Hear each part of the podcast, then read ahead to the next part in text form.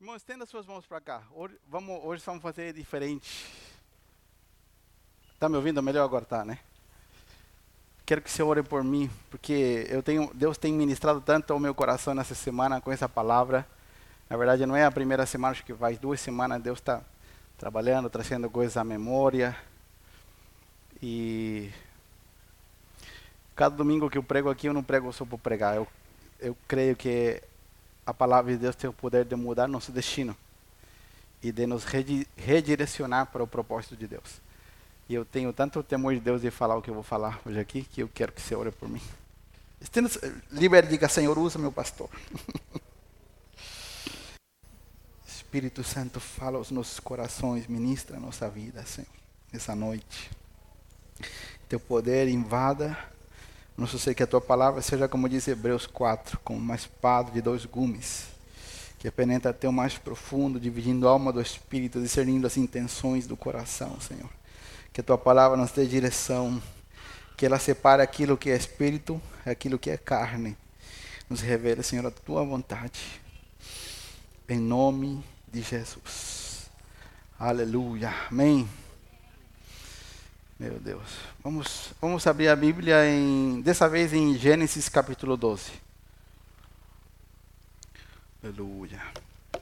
Gênesis 12, vamos ler do versículo 1 até o versículo 9 para entender, para embasar essa mensagem. Gênesis 12, o primeiro livro da sua Bíblia. Diz assim: O Senhor tinha dito a Abraão: Deixe a sua terra natal seus parentes e a família do seu pai, e vá à terra que eu lhe mostrarei. Farei de você uma grande nação, o abençoarei e o tornarei famoso, e você será uma bênção para outros. Abençoarei os que o abençoarem e amaldiçoarei os que o amaldiçoarem. Por meio de você, todas as famílias da terra serão abençoadas. Então Abraão partiu como o Senhor havia instruído. E Ló foi com ele. Quem que era Ló, pastor? Ló era sobrinho de Abraão. Tá? Abraão tinha 75 anos quando partiu de Arã. Diga comigo, Arã não é o início, é a metade do caminho. Tá bom? Já vamos entender. Ele tomou sua mulher, Saraí, seu sobrinho Ló, e todos os seus, bens, os rebanhos e os servos que havia agregado à sua casa em Arã, e seguiu para a terra de Canaã. Quando chegaram a Canaã, Abraão atravessou a terra até Siquém, onde acampou junto ao carvalho de Moré. Naquele tempo, os cananeus habitavam a região, por isso é terra de Canaã, que moravam os cananeus. Versículo 7. Então o Senhor apareceu a Abraão e disse: Darei esta terra aos seus descendentes. Abraão construiu um altar ali e o dedicou ao Senhor, que lhe havia aparecido. Dali Abraão viajou para o sul e acampou na região montanhosa entre Betel, a oeste, e Ai, a leste construiu ali mais um altar dedicado ao Senhor e invocou o nome do Senhor. Abraão prosseguiu em sua jornada para o sul, acampando ao longo do caminho em direção do Negueb. Amém? Agora abra sua Bíblia comigo, por favor, em Atos capítulo 7. E vou precisar de alguns voluntários. Já vai se preparando os voluntários para o teatro. Atos 7. Vamos ler a partir do versículo 1 para entender melhor. Quem está falando aqui é um homem chamado Estevão. E Estevão começa a pregar e anunciar e ele vai dizer algumas coisas importantes sobre a história de Abraão, tá bom? Então o sumo sacerdote lhe perguntou: estas acusações são verdadeiras? Estevão respondeu: Irmãos e pais, ouçam-me. O Deus glorioso apareceu ao nosso antepassado Abraão na Mesopotâmia. Antes dele se estabelecer em Arã. Lembra que eu falei que Arã era a metade do caminho? Aonde que Deus apareceu para Abraão? Em na Mesopotâmia. Antes dele se estabelecer em Arã. Ele disse: Deixe a sua terra natal, seus parentes, e vá para a terra que eu lhe mostrarei. Então Abraão saiu da terra dos, dos caldeus, ou dos babilônicos, que é a mesma coisa, e morou em Arã, até seu pai morrer. Depois, Deus o trouxe aqui, para a terra onde vocês vivem agora. Hein? Então, eu quero explicar, hoje vamos usar a história de Abraão para entender. Podemos pôr a, a imagem lá. O nome da mensagem de hoje.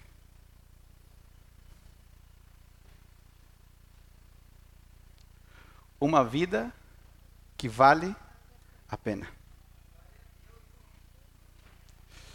A maioria das pessoas vive uma vida só respirando. Elas levantam, vão trabalhar. Voltam para casa. Assistem uma novela, uma, um Netflix, Amazon, não sei. Um filminho, dão uma passeada, estão com sua esposa, sua esposa e seus filhos. Né? Tem um sonho né, de ter uma casa, um carrinho, uma motinho. Né? Como o sonho de todo bom brasileiro, né, que não desiste nunca. Não é verdade? Não é verdade? Tem gente que bota o negócio na cabeça e vai, né? Mas no outro dia faz o quê? Ela dorme, levanta, vai trabalhar. Porque, se você sentar com alguém e falar, por que você trabalha? Porque eu tenho conta para pagar. Mas por que você tem conta para pagar? Ah, porque eu quero uma vida melhor. E as pessoas vão vivendo a vida, vão. Só que a vida, ela vira só comer, viajar. E é uma vida meio que sem sentido. O único que dá sentido verdadeiramente à nossa vida é descobrir o, no, os, no singular, o propósito de Deus. E hoje nós vamos entender um pouco melhor isso através da jornada de Abraão. E eu espero que assim como essa palavra tem mexido dentro de mim, e o Senhor está me levando a tomar novas atitudes, a aprender com erros do passado e não voltar a cometer, que o Senhor nos fale nessa noite. Amém? Vamos lá. Vamos usar essa caixa de som aqui como, como ilustração primeiro. Nós estamos numa jornada. Amém? Esse lugar aqui se chama Ur. Ur dos Caldeus. Ur dos Caldeus é uma cidade. Estava na Mesopotâmia. Onde que ficava a Mesopotâmia, né? Mesopotâmia é terra entre rios. A Mesopotâmia era o lugar das primeiras civilizações. É como se fosse hoje. Onde estão os bancos mais tops? Nova York, não é? Nova York, né? É como se fosse Nova York, era o lugar mais badalado. Tá? Mesopotâmia, onde está o, é o berço da civilização, o lugar onde se desenvolveu a primeira a escrita e tudo mais, né? Se você pesquisar, ou se você lembrar das suas aulas de história, você vai lembrar.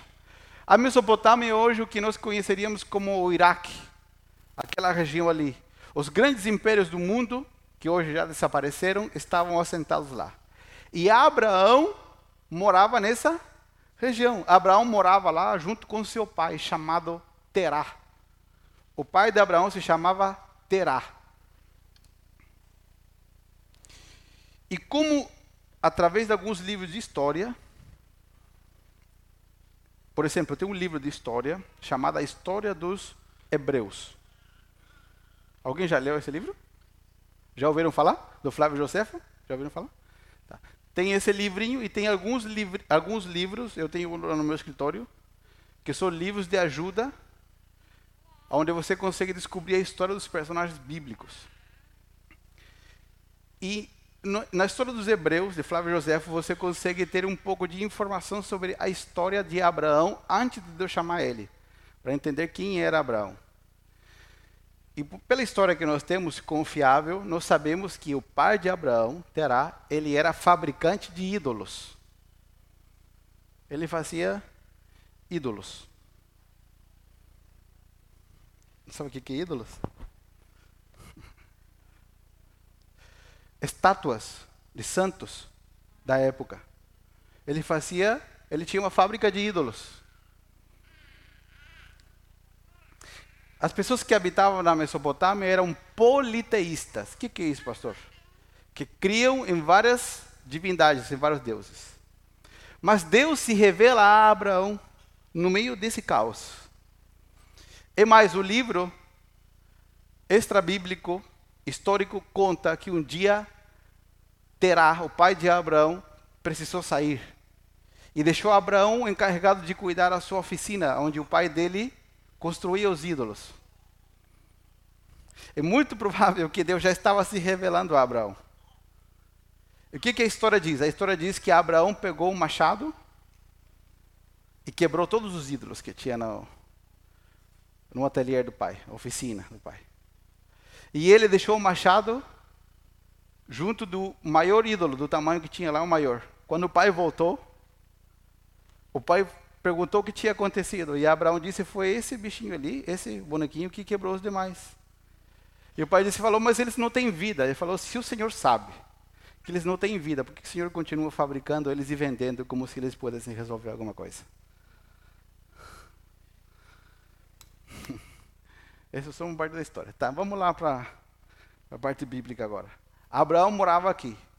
Deus disse para Abraão, Deus apareceu para Abraão Disse Abraão: Deixe a sua terra, diga comigo, terra, parentes, e vai para uma terra que eu te mostrarei. Deus disse para Abraão: Deixe sua terra, deixe todos os seus parentes, e vai para uma terra que eu te mostrarei. O que que Abraão fez? Abraão obedeceu pela metade. O que, que Abraão fez? Abraão obedeceu pela metade. Por quê? Porque a Bíblia diz, se você ler Gênesis 11, 12, que Abraão saiu da Mesopotâmia. Saiu de Ur dos caldeus, mas ele levou consigo seu pai. Deus disse: não leva nenhum dos seus parentes. Quem que são os nossos parentes para os casados? No dia que você e eu casamos, quem é casado aqui? No dia que você e eu casamos, todo mundo além do seu esposo ou a sua esposa é parente, não é mais família, é parente diante do Senhor. Agora sua família é seu esposo, sua esposa e seus filhos. Seus pais, seus, todo mundo é parente. Tá? Isso não é desonra. Isso é a ordem de uma nova família sendo edificada, construída, tá? E Deus disse para Abraão o quê? Deixa sua terra, seus parentes e vai para uma terra que eu te mostrarei. Primeiro erro de Abraão, ele levou junto o seu pai. Deus não disse para levar o pai. Abraão chegou a ter uma cidade chamada Arã, que é onde começa Gênesis 12. Arã. Não sabemos quanto tempo exatamente Abraão ficou em Arã. Podemos ter uma ideia, mas não sabemos. Em Ará, o pai de Abraão morreu. Abraão continuou andando. Estava na metade do caminho, vamos ficar aqui. Arã. Ele continuou andando até chegar na terra que Deus queria que ele estivesse. Era a terra de Canaã. Tem um detalhe no versículo 7 de Gênesis 12 que a gente leu. A Bíblia diz que quando Adão pisou na terra, que Deus estava levando, Deus voltou a aparecer e falar com ele. Vamos lá no versículo, finalzinho do versículo 5 diz: E seguiu para a terra de Canaã. Quando chegaram a Canaã, Abraão atravessou a terra de Siquém, onde acampou junto ao carvalho de Moré. Naquele tempo, os cananeus habitavam a região.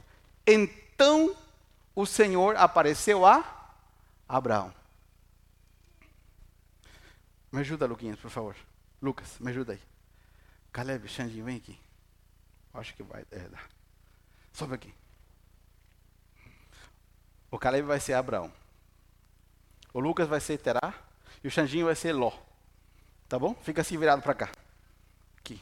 Virado para lá. Assim de lado. Isso. Fica lá, Luquinhos. Depois vocês passam o contato do pessoal da Globo para contratar eles como atores.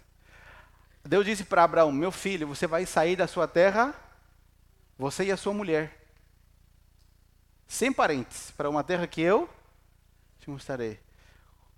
Qual é a, a, a, frase na cabeça de Abraão? A mesma que na nossa: Senhor, mas por quê? Por que não pode ser de outra forma? por que tem que ser da forma do Senhor? Se Deus nos explicar tudo, na hora a gente não vai entender. Ou a gente não vai acreditar. Não somente entender, a gente às vezes não vai acreditar. Porque o que Deus vai fazer foge muito da nossa capacidade humana. Deus disse para Abraão: Meu filho, não leve. E o que, que Abraão fez? Diga comigo: Abraão foi teimoso. Quantas vezes você e eu já fomos teimosos? Meu Deus, já perdi as contas. O Senhor Jesus, como Deus tem misericórdia, né? O que, que Abraão fez? Levou o pai e levou o sobrinho, vieram. Né? Levou a tropa junto. Chegou em Arã. Presta atenção, Abraão não sabia para onde ele estava indo. Deus disse para ele, dia após dia, um passo atrás do outro.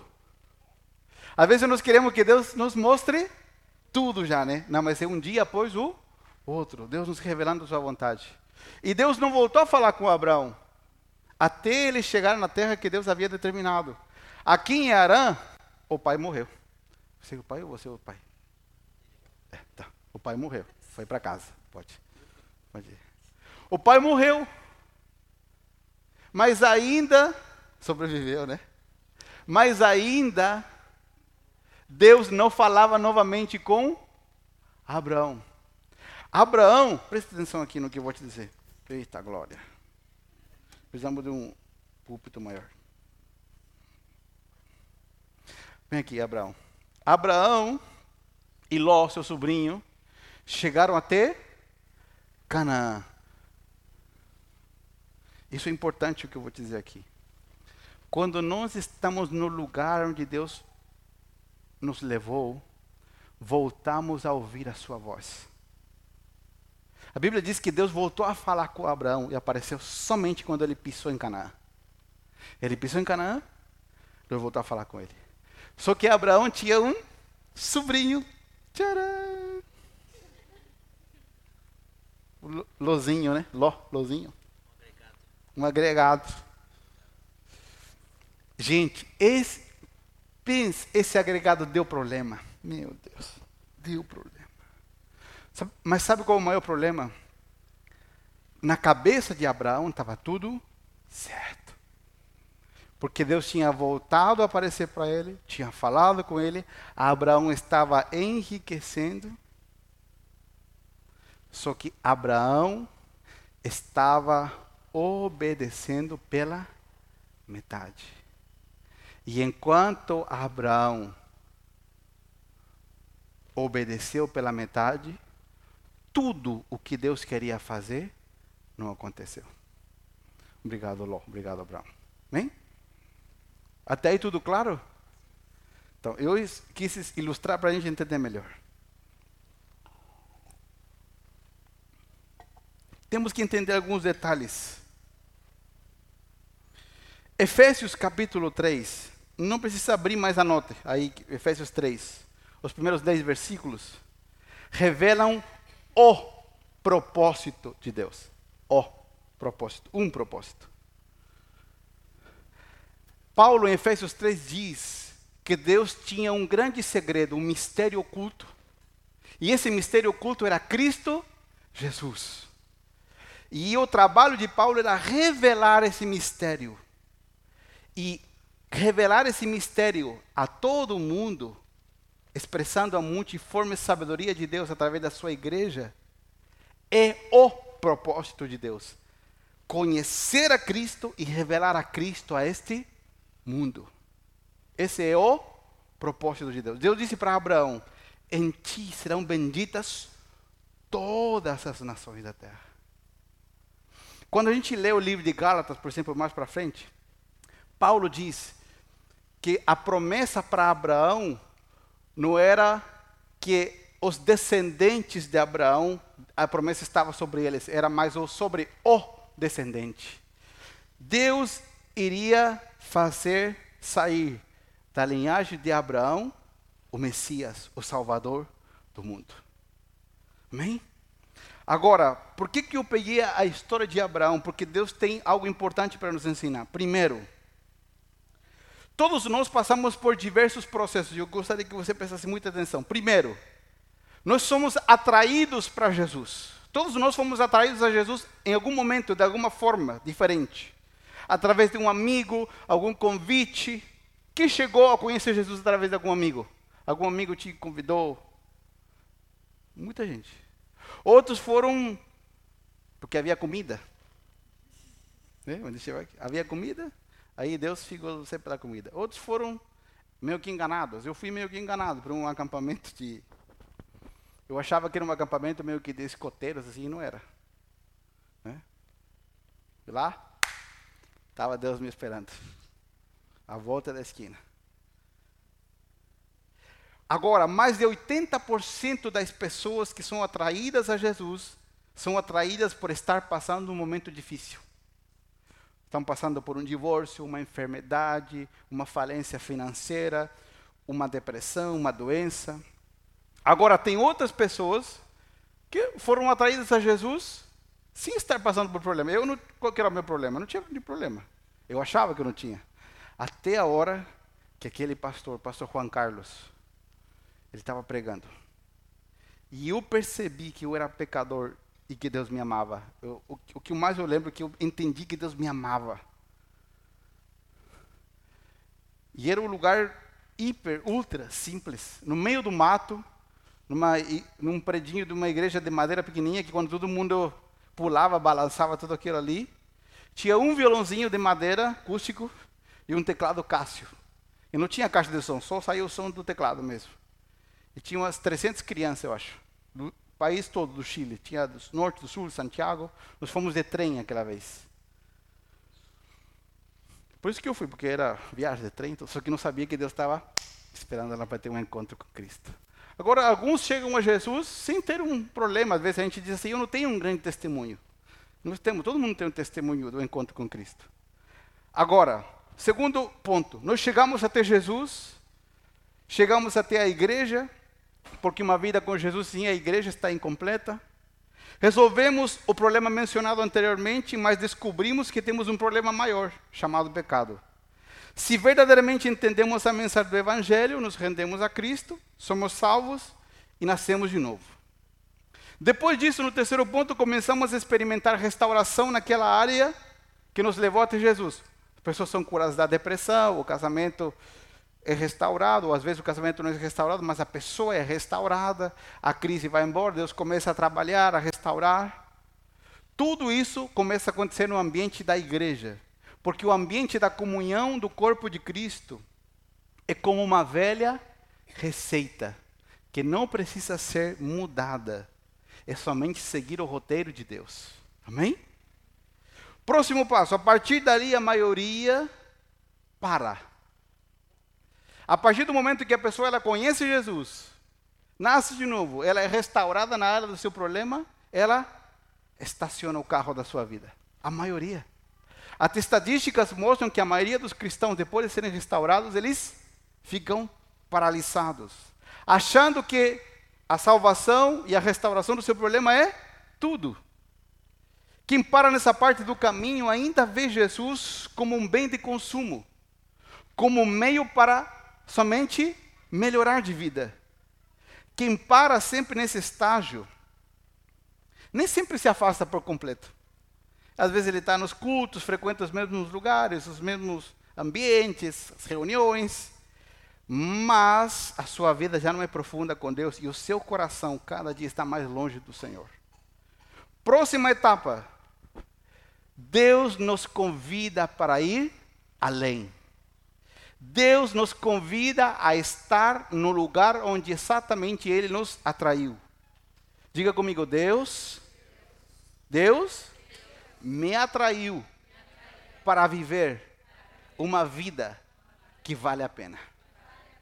Amém? Não só para a gente estar, tá, ah, já está tudo resolvido, Deus já resolveu meu problema. Não, ainda tem um outro nível mais profundo. A vida que vale a pena é dedicar todos os nossos dias para cumprir o propósito de Deus. Ou seja, conhecer a Cristo e torná-lo conhecido. Agora nós vamos, por isso que nós tomamos a história de Abraão para entender como isso acontece. O que, que Deus estava fazendo com Abraão e o que, que Deus quer fazer com você e comigo? Deus estava formando Abraão. Deus estava forjando o caráter de Abraão, a obediência afinada. Uma obediência rápida e completa. Por quê? Quando nós andamos com, com irmãos ou pessoas que andam em Cristo, nós percebemos que a maioria obedece, mas obedece até onde ele gosta, até onde ele quer, até onde a gente consegue entender. O que nós não compreendemos às vezes, digo nós porque isso acontece comigo, é que o Senhor está nos levando em desafios de fé, porque Deus está forjando o nosso caráter. Deus está formando a nossa vida. Você e eu precisamos ser formados para ser preparados como instrumentos poderosos de Deus, num tempo que cada vez fica pior. Eu fico admirado, ao mesmo tempo assustado, dessa nossa geração cristã, que com certeza ela vai sucumbir diante do mundo que nos espera. O mundo que nos espera nos próximos 10 anos é muito pior que o que nós vivemos hoje. Pode até ser mais próspero financeiramente, mas será muito pior em questões de caráter. Será muito pior em questões de perseguição. Quer ser radical? Não precisa amarrar uma bomba no peito e explodir. Quer ser radical? Seja fiel à sua esposa. Quer ser radical? Ame a Deus. De verdade mesmo.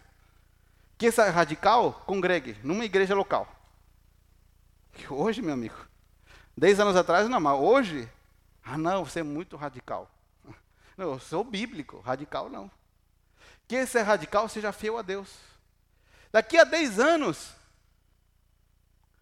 vai ser pior. E se nós não somos formados por Deus, nós vamos sucumbir diante do mundo e nós não vamos suportar continuar seguindo a Cristo Jesus que, que Deus estava fazendo com Abraão quando o chamou de Ur? Deus estava formando um rapaz que não conhecia Deus para torná-lo pai de muitas nações. Para que através dele muitas pessoas realmente fossem transformadas. O que, que Deus está fazendo com você e comigo a partir do dia que Ele nos chamou? Forjando alguém. Forjando alguém, nos preparando, nos fortalecendo, nos equipando com dons, com caráter, com presença de Deus, para que você e eu sejamos como uma coluna forte plantada na presença de Deus.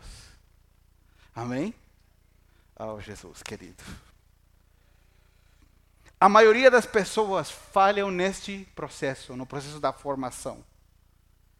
Sendo a maior falha, sabe qual que é a maior falha das pessoas? Diga comigo, falta de paciência.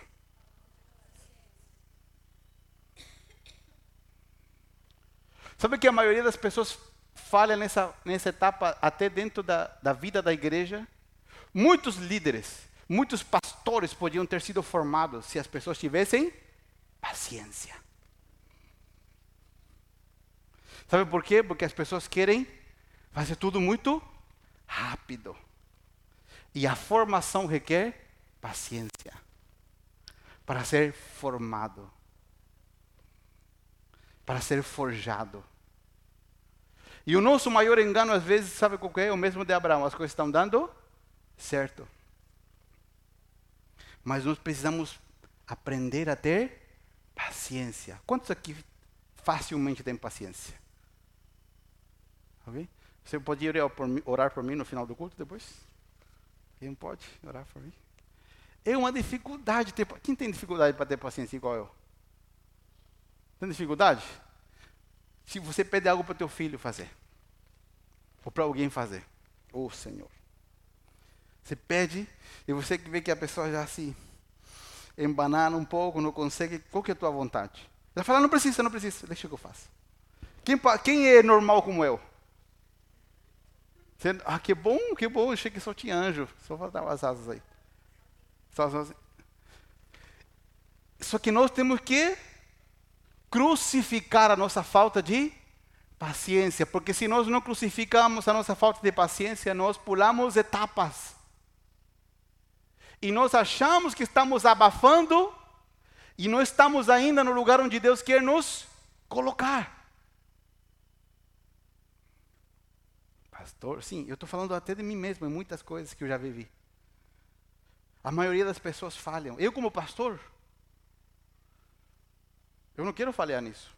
Eu quero aprender a formar pessoas. Eu não estou aqui só para pregar nos domingos. Eu estou aqui como um formador de pessoas. Como um formador de novos pastores, de profetas, de evangelistas, de missionários que vão ser enviados. Amém? Cadê os pastores? Cadê os evangelistas? Cadê os missionários que vão ser enviados? Mas você tem que aguentar o tranco da formação. Se você e eu não aguentamos o tranco da formação, nós vamos fazendo picado aqui, picado lá, picado, e no final nunca construímos nada. Amém? Por isso que eu falei para você orar por mim no início. Diga comigo, obediência pela metade, é desobediência. Disfarçada. Ai, Senhor Jesus, nos perdoa. Todo pastor tem a tarefa de formar discípulos para a obra do ministério. Mas a maioria das pessoas não se submete ao processo. Quantos conhecem aquela música do Frank Sinatra, My Way? Conhece? Conhece? O que significa My Way? Do meu jeito. Né? Temos os, os crentes Frank Sinatra eu obedeço, Senhor, mas do meu jeito. Né? Vou explicar um detalhe para vocês. Isso aqui, irmãos queridos, coloque mil vezes amor nas minhas palavras agora, tá bom? Mil. Mil vezes amor. Eu vou, eu vou falar o que eu falo em casa. Minha esposa está lá no berçário, né? Ela está me ouvindo lá? Tá. Tenho. Algo que eu falo para o Samuel, nosso filho. Quando ele não obedece, seu filho obedece na primeira, o meu não. Quando ele não obedece, tem que engrossar a voz. Tem que chegar mais perto. Tem que olhar nos olhos. Muitas vezes tem que falar assim, ó. Ou quando não acerta as contas, quando é rebelde, falar, o primeiro rebelde foi Satanás. Eu falo. Coloco para sentar aqui na perna e falar, o primeiro rebelde foi Satanás. Isso aí não pertence à sua vida. Você nasceu para obedecer. Só que tem algo que eu digo ao Samuel é o seguinte: Filho, o papai está treinando você para você no futuro aprender a obedecer a Deus. Porque se você não aprende a obedecer a eu, que está me vendo, você jamais vai obedecer a Deus que não vê. Amém? E agora eu quero que você coloque amor nas minhas palavras. Oh, Senhor. Eu estou treinando você para você obedecer a Deus. Às vezes eu vou pedir algumas coisas que, que você diz, pastor, pastor, já lá vem de novo, pastor.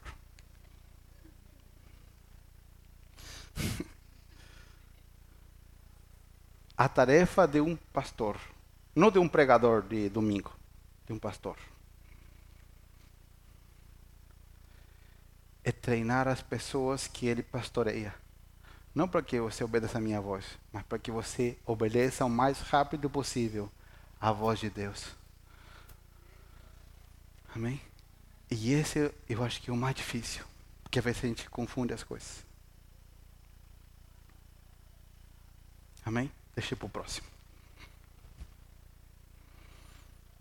Irmãos amados, por que, que eu digo isso? Quem fez a escola do novo nascimento aqui? Tá, a próxima turma agora, só dos jovens, eu acho, né? Vai ser a maioria. Acho que só tem jovens. A próxima turma começa semana que vem já. Já vamos, só vamos acertar a data, o horário. Vai ser online. Tá bom? Você que tem gente que tem problema. Pra... Então vai ser online. Quem puder fazer 11 horas da noite, me avisa. Estou brincando. Vai ser online. Agora eu quero que você preste atenção no que eu vou dizer. Quem fez a prova? Os alunos da Escola Novo Nascimento. Nós fizemos prova, gente. Prova. Quantas perguntas? 14? 14 perguntas. Eu estava naquela sala ali corrigindo as provas. E Deus falou comigo corrigindo as provas. Eu podia não ter corrigido. Ah, tá bom. Uma por uma. Primeiro que eu tive que pedir revelação do Espírito, discernimento, para entender a letra dos irmãos. Tem alguns que têm espírito de médico, né? Deus o livre, é difícil entender. Nossa, difícil. Mas eu. Hã? É. Acho que agora vai ser oral, não vai ser escrito. Eu eu estava corrigindo as provas e Deus falou comigo: é isso que eu quero. Que foi o quê? Um por um. Um por um. Cuidando de um por um. Sabendo se, vendo se eles sabem ou não sabem. Um por um. Nós estamos aqui, amados, e eu repito isso, porque verdadeiramente cremos que Deus pode fazer de você e dos que virão um exército para que nós sejamos um agente de Deus que revolucione verdadeiramente com o evangelho puro, não com artifícios humanos, com o evangelho puro, a cidade onde Deus nos plantou. E para isso Deus precisa formar você. Amém? Vamos lá. Abraão tinha que deixar os seus parentes. Isso incluía seus pais, seus irmãos, seu irmão e seu sobrinho. O que, que Abraão fez? Não deixou os parentes, ele deu uma enrolada. Quantas enroladas você e eu já demos em Deus nesse ano 2023? Hum?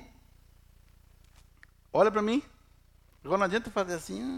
Ah, Quantas enroladas nós já demos em Deus nesse ano? E às vezes a gente fala assim,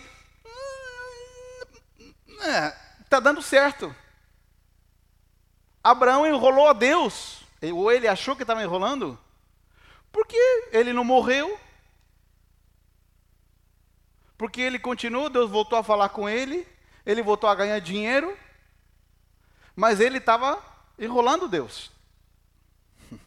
Abraão não deixou seus parentes e o Senhor vai nos pedir coisas.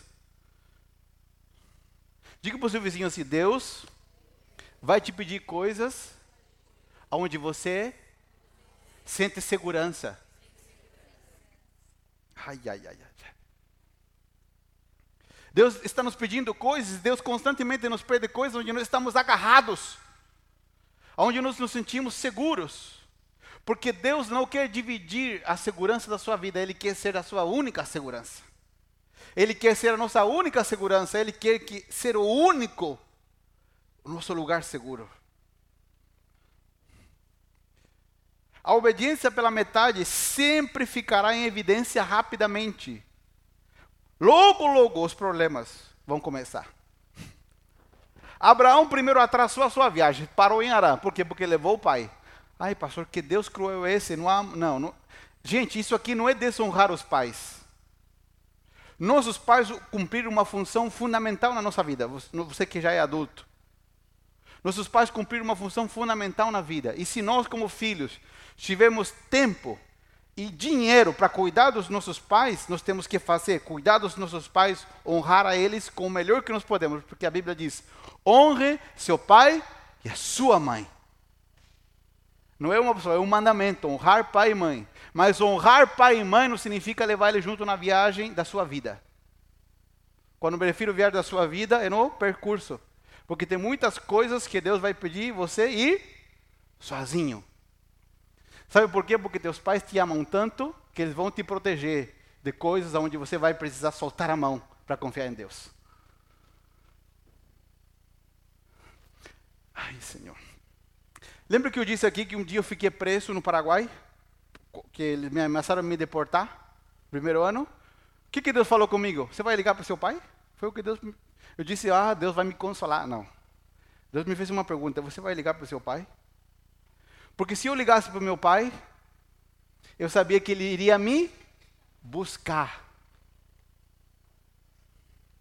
E se ele fosse me buscar, eu não iria completar o propósito de Deus para essa etapa da minha vida.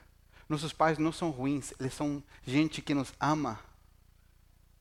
Mas agora o lugar dos nossos pais de autoridade, de governo sobre a nossa vida, não é dos nossos pais, é de Deus, quando você cresce e sai de casa.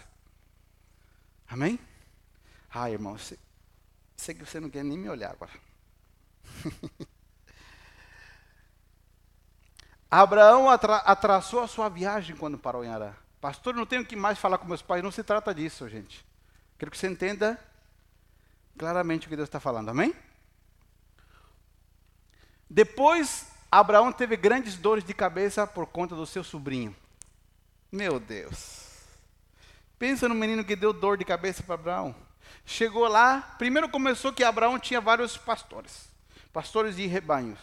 E os pastores de Ló começaram a brigar com os pastores de Abraão, deu problema. E problema entre família, vocês sabem que é fácil, né? É fácil ou não é? Nossa, é horrível ter problema com a família. Entendeu? E com dinheiro ainda, pior. É? Já viu quando parte um familiar? Quando um familiar morre e filhos começam a brigar pela herança? É? Então era isso que estava acontecendo, porque aí não tinha dinheiro, só tinha animal. Animal era dinheiro. Começaram a brigar. Depois, Abraão disse: tá, escolhe, Ló, escolhe o lugar que você quer. Eu, o que você escolher está escolhido e eu vou para o outro canto. Ló escolheu uma melhor parte, mas daí Ló foi entrar numa uma cidade muito top das galáxias. Sodoma e Gomorra. Pensa no lugar top. Só tinha um pouco de perversão, só. Daí deu problema lá em Sodoma, quem foi lá resgatar? Abraão. Por que, que Abraão foi lá resgatar? Porque Abraão desobedeceu alguns anos antes. Abraão estava perdendo tempo pela sua obediência pela metade. Enquanto nós obedecemos pela metade, vão surgir problemas que não são lutas, que não são provações, são o resultado da nossa obediência pela metade da nossa obediência. Eu quero falar um pouco de uma coisa que aconteceu comigo anos atrás, porque o Senhor trouxe isso à memória. Minha esposa lá está como testemunha. Eu vim morar no Brasil em 2008. E eu tinha Bíblia só em espanhol. Passou 2008, 2009, quando eu, já entendi que eu ia morar aqui, porque no início eu vim achando que eu ia ficar três anos e iria voltar. E eu não largava minha Bíblia em espanhol.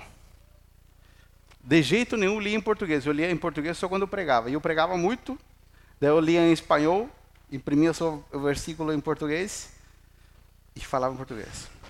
Toda a minha literatura era em espanhol. Não comia arroz e feijão. Quantos gostam de arroz e feijão? Bom, né? Mas chegou um ano. Amor, confirma aí lá que você está lá. Eu tinha problemas com os brasileiros ou não? Nessa época? Tinha problema com os brasileiros, né? Porque eu não, não, eu não entendia a cultura. Eu achava sem graça as piadas não entendia o sarcasmo das pessoas. Mas havia algo dentro de mim que não estava bem. E eu vou te contar uma coisa. O Fábio já me conheceu nessa época. Você conheceu em 2009? Acho que foi 2009. 2009. Irmãos, estava dando tudo certo. Eu pregava, os demônios saíam orava, os enfermos eram curados, os milagres aconteciam.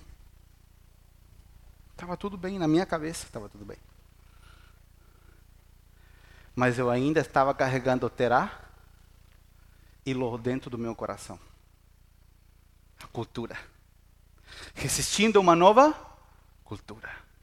Resistindo às mudanças. Dentro de mim. Estou falando disso porque essa palavra que está cortando sua e a minha vida, primeiro cortou aqui dentro. Resistindo.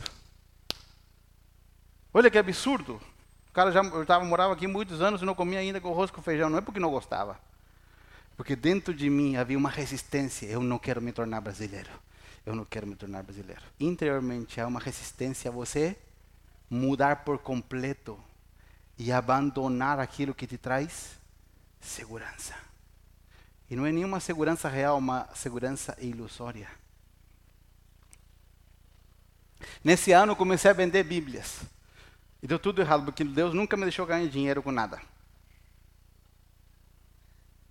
Ó, a minha esposa está como testemunha lá. Nós fazíamos empanadas, né, amor? Empanadas para vender, empanadas chilenas. Falei, eu fiz, eu dei de presente para os meninos. Todo mundo amou. Falei, eita, agora, agora sim, glória a Deus. O dinheiro estava curto. Falei, a semana que vem vamos fazer empanada, vai dar tudo certo. Fui fazer para vender, queimou todas as empanadas. Eu falei, na semana que vem eu vou fazer de novo. Fizemos, choveu, molhou onde está um. Nossa, Deus nunca me deixou ganhar dinheiro com nada. Meu Jesus. Isso é, é só o meu, pessoal, não é com você. Você pode ganhar dinheiro à vontade. Eu não. Depois eu inventei de vender Bíblia, Jonas. Descobri, um cara fazia de, dava concessão para mim.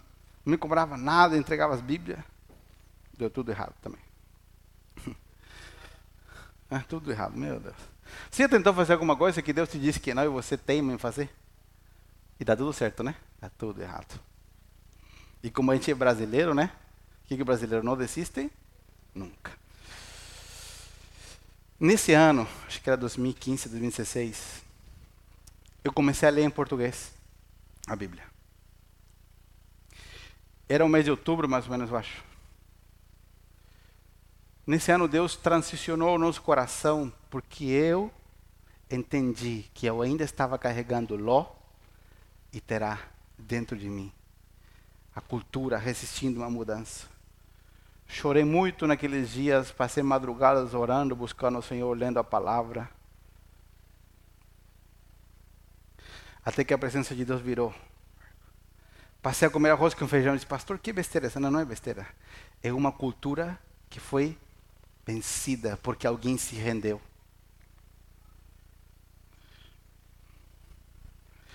Por que estou dizendo isso? Porque às vezes nós não precisaremos abandonar os nossos pais fisicamente perto de nós.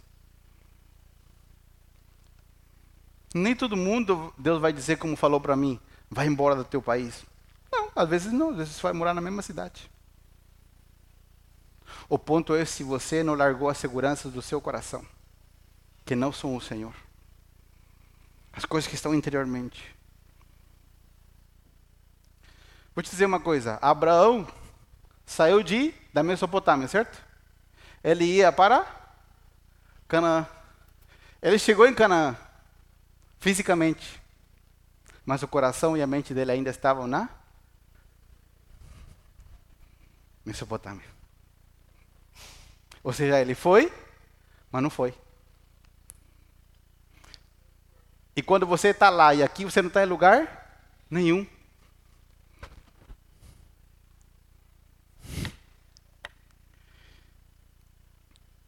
Às vezes nosso coração está dividido.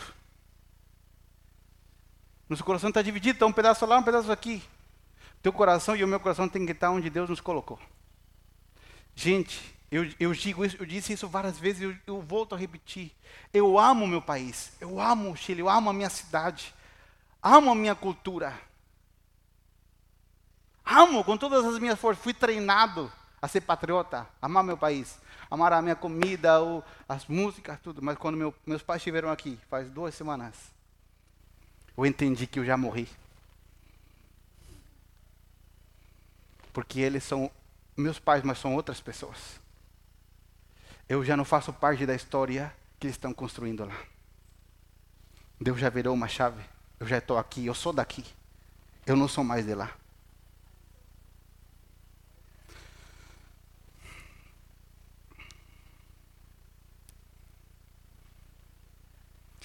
Nosso coração não pode estar dividido para que todo o propósito de Deus se cumpra sobre a nossa vida.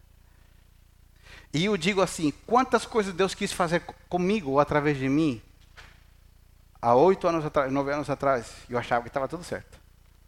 E Deus não pode fazer porque meu coração ainda estava e eu achava que eu estava abafando. E às vezes o que Deus estava fazendo era pequeno comparado com tudo que Ele podia fazer.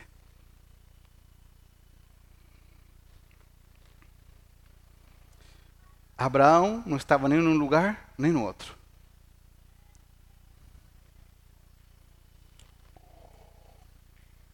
Abra sua Bíblia comigo, estou terminando. Primeira Reis, por favor. Primeira Reis.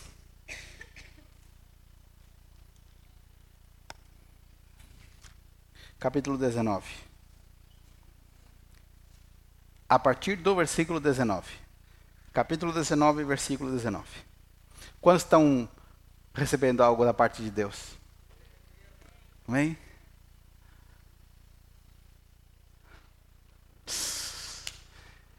Elias partiu e encontrou Eliseu. Cadê o Elias e o Eliseu? Cadê?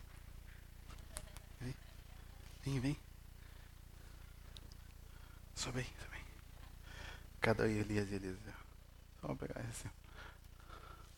Daisy, faz favor para mim. Pega ali dentro no berçário uns três bichinhos, ursos, os maiores que tiver, por favor. Assim. Oh, Elias partiu. Aqui, Elias. É, é, na vida real também, Elias e Eliseu. E Elias partiu e encontrou Eliseu. Vai lá, Eliseu. Filho de Safate. O que, que Eliseu estava fazendo? Arando um campo. Eliseu morava no interior. Olha aí, é profético. Morava no interior. Havia doze parelhas de bois, doze juntas de bois no campo.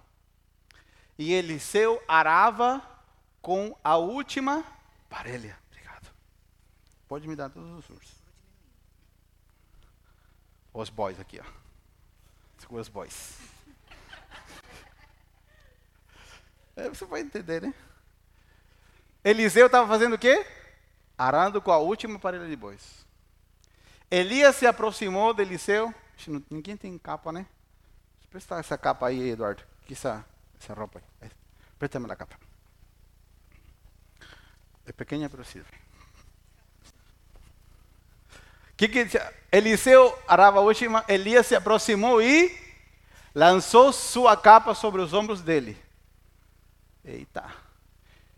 E continuou a caminhar. Elias lançou a capa, foi.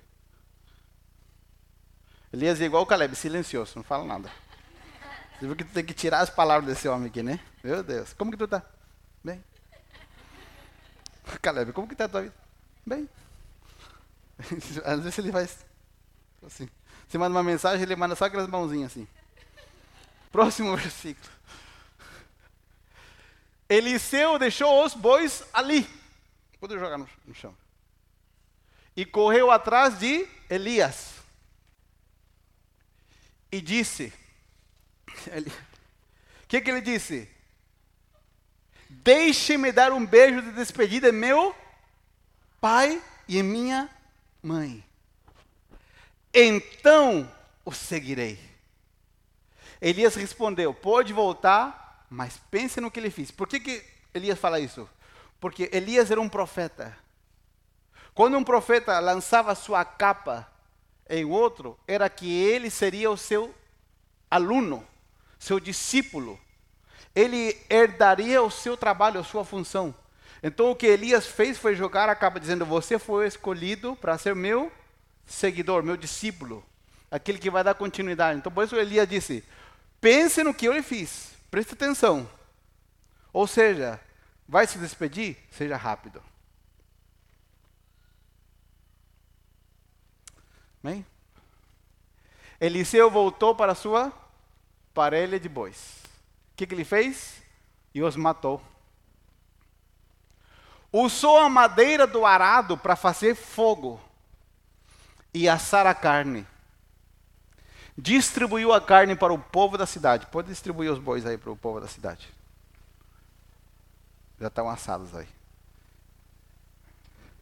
Distribuiu a carne para o povo da cidade e todos eles comeram.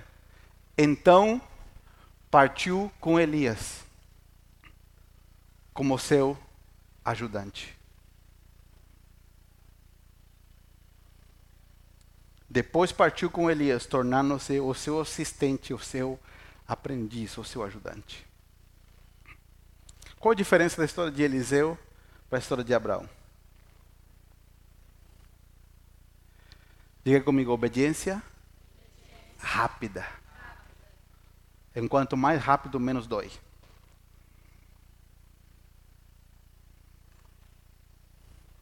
Às vezes a dor que sentimos, às vezes eu digo, às vezes é pelo tempo que demoramos para obedecer.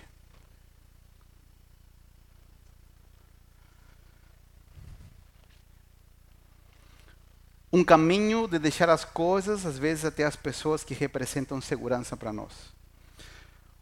Vamos voltar para Abraão. Olha o que Deus disse para Abraão. Abraão recebeu uma ordem de renunciar às certezas do seu passado.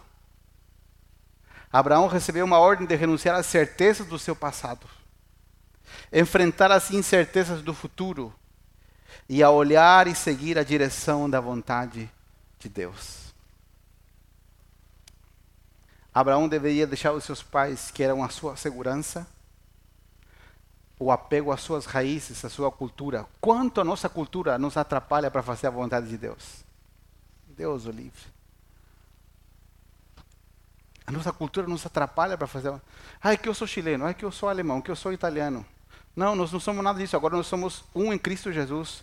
As, os muros caíram. Eu posso tentar te convencer a minha cultura chilena, eu nunca vou conseguir nada. Meu trabalho é pregar Cristo Jesus para você. Abraão acabou se tornando o pai da fé mais tarde, a atitude de Abraão nos revela que tem muitas dores de cabeça que nós podemos evitar na nossa vida a partir de agora. Agora em Eliseu e Elias encontramos uma chave: queimar tudo.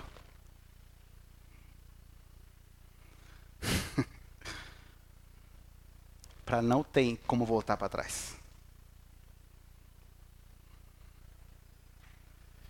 E seguir em pós daquilo que Deus está nos chamando a fazer. Fazer como Eliseu. Queima tudo. E segue na direção. Os que fazem contas dizem que os milagres de Elias e Eliseu, Eliseu fez o dobro de milagres que Elias. porque ele queimou a sua segurança. Ele não desonrou seus pais, honrou, deu um beijo, se despediu, disse: Mas agora Deus me chamou para algo maior. Estamos terminando 2023. Vamos começar um novo ano. Né? Todo mundo vai descansar agora no final do ano, pelo menos eu acredito. Pelo menos um, um, um dia, dois dias ou uma semana. E esse descanso tem que ser uma preparação para aquilo que Deus vai fazer em 2024. Deus precisa e conta com você para cumprir o seu propósito, para contar ao mundo quem é Cristo Jesus. Mas para isso, Deus não pode usar pessoas com coração dividido. Seu coração tem que estar no lugar que Deus te plantou. Não seja como eu, que fui teimoso por muito tempo. Até hoje eu tenho problema com isso. É um pecado que eu tenho que crucificar. A teimosia. Às vezes nós batemos naquela tecla, né? Tem que ser assim. Por que, que tem que ser assim? Tem que ser do jeito de Deus. Não precisa ser do meu jeito, tem que ser do jeito do Senhor. Amém? E termino dizendo o seguinte: quantos aqui gostam de pedir desconto quando vai na loja? comprar um carro, comprar alguma coisa. Você já pergunta para essa, né? Quanto custa? Tanto. Mas será que não tem um desconto à vista? No Pix? Um descontinho? É? Nós não temos o hábito de pedir desconto? Sim ou não? Tudo tem desconto, menos a vontade de Deus. Na vontade de Deus não tem desconto. A gente fala, assim, Deus, eu já entendi. Mas será que não dava para dar uma. né? Oh, olha, fala a verdade comigo. Não é verdade? Deus fala assim, é assim, assim, assim. E a gente fala, Deus, veja bem, é final do ano, Senhor. Não dava para dar uma, uma melhorada aqui, uma melhorada lá. Não dá para o Senhor fazer. Nós queremos o mesmo que na loja com Deus não dá, Deus não dá desconto. Deus disse é assim, é assim, por quê? Não é por maldade não, é porque o que Ele está nos chamando a viver é tão extraordinário que não cabe dentro daquilo que nós conseguimos planejar. A vida de obediência, de sair do lugar de certezas, que às vezes é interior, às vezes não é uma mudança de cidade, não é uma mudança de bairro, não. É uma mudança interior. É o convite, Xande, de Deus dizendo: Eu estou te convidando para viver uma vida que vale a pena viver. Uma vida de dependência, uma vida de glória, uma vida de maiores milagres, uma vida do extraordinário de Deus sobre nós. Aleluia. E eu tenho uma palavra profética, termino com isso. Que já toda boa mensagem tem que terminar três vezes, né? É a terceira que eu termino.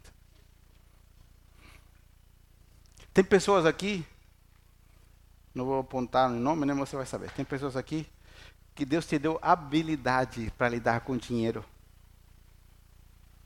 E o dinheiro não consegue tomar o teu coração. Por isso você tem habilidade. O Senhor te deu habilidade para lidar com dinheiro e ser generoso.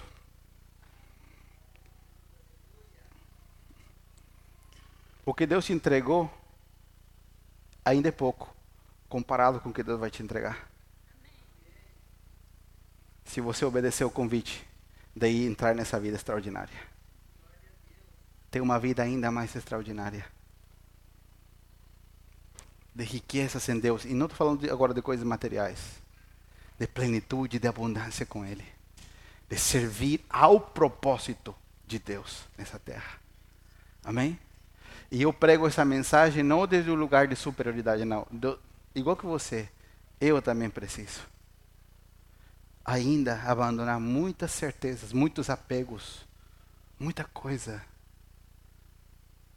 Ainda às vezes tem, eu, eu percebo que ainda tem algum pedacinho de ló guardado dentro do coração. Algum pedacinho de terá. Você e eu estamos chamados para isso. Amém? Que assim como essa palavra cortou dentro de mim, coloque de vida a alma do Espírito dentro do seu coração e nos direcione, meninos do louvor, para aquilo que Deus quer fazer. Amém? Nos direcione a estar exatamente no lugar, no ambiente, no horário correto, com as pessoas corretas. Deus ainda vai fazer muita coisa. Eu creio que 2024 vai ser extraordinário extraordinário. Vamos ver muitas pessoas rendidas aos pés de Cristo. Vamos recolher muitos testemunhos de pessoas sendo restauradas, sendo transformadas pelo poder de Deus. Você vai vencer muitas coisas pessoalmente que você não consegue vencer. Milagres vão acontecer na sua família. Amém? Glória a Deus. Teu Pai está dando glória.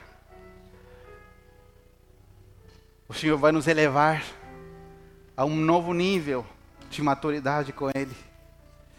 O Senhor vai fazer de nós gente mais habilidosa, mais habilidosa para alcançar os perdidos, mais habilidosa para cuidar e discipular, mais habilidosos, com mais graça, com mais autoridade.